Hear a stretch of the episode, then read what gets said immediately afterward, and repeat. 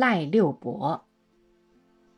赖六伯是离石门湾五六里路的六塔村里的一个农民。这六塔村很小，一共不过十几份人家，赖六伯是其中之一。我童年时候看见他约有五十多岁，身材瘦小，头上有许多赖疮疤，因此人都叫他赖六伯。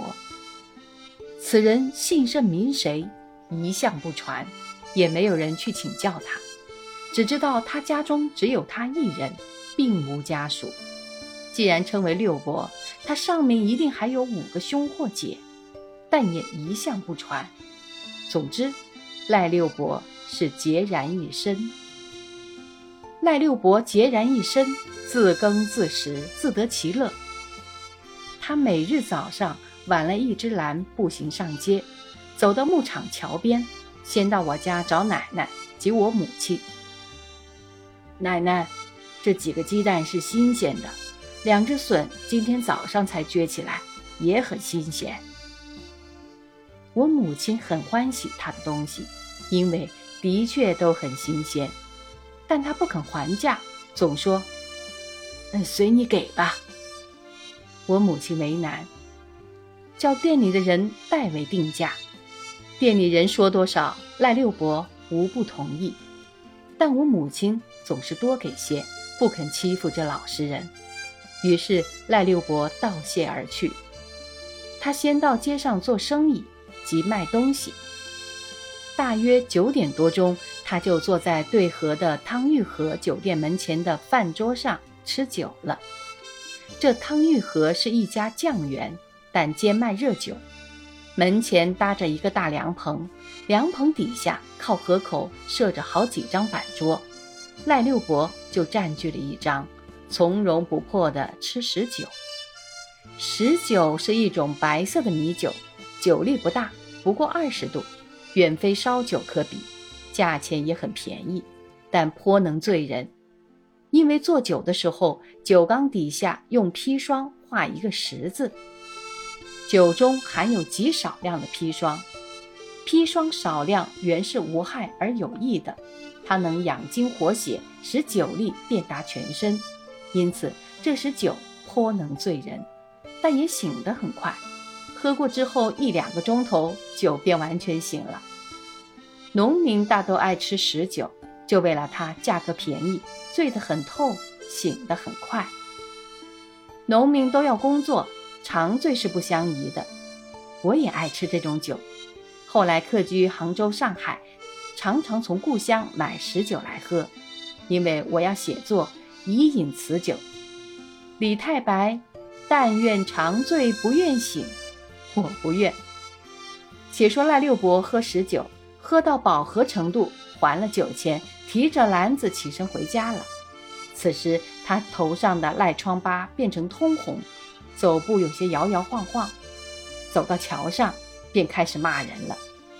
他站在桥顶上，指手画脚地骂：“皇帝万万岁，小人日日醉，你老子不怕。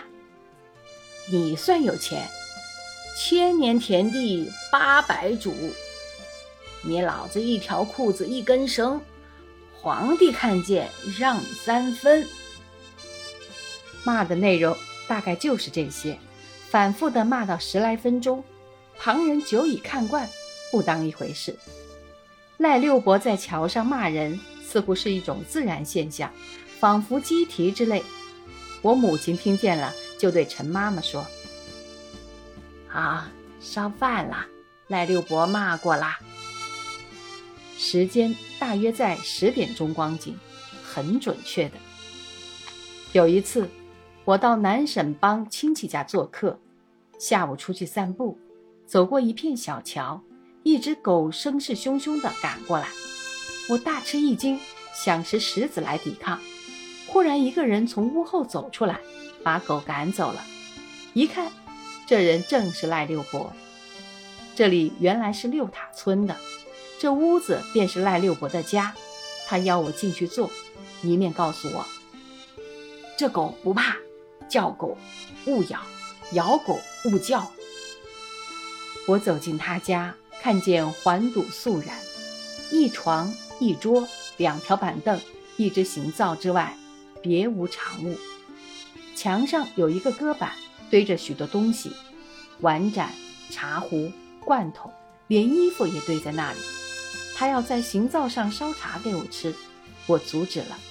他就向搁板上的罐头里摸出一把花生来请我吃。呃，乡下地方没有好东西，这花生是自己种的，造倒还造。我看见墙上贴着几张花纸，即新年里买来的年画，有马浪荡、大闹天宫、水墨金山的，倒是很好看。他就开开后门来给我欣赏他的竹园，这里有许多只竹。一群鸡，还种着些菜。我现在回想，赖六伯自耕自食，自得其乐，很可羡慕。但他毕竟决然一生，孤苦伶仃，不免身世之感。他的喝酒骂人，大约是泄愤的一种方法吧。不久，亲戚家的五阿爹来找我了。赖六伯又抓一把花生来塞在我的袋里。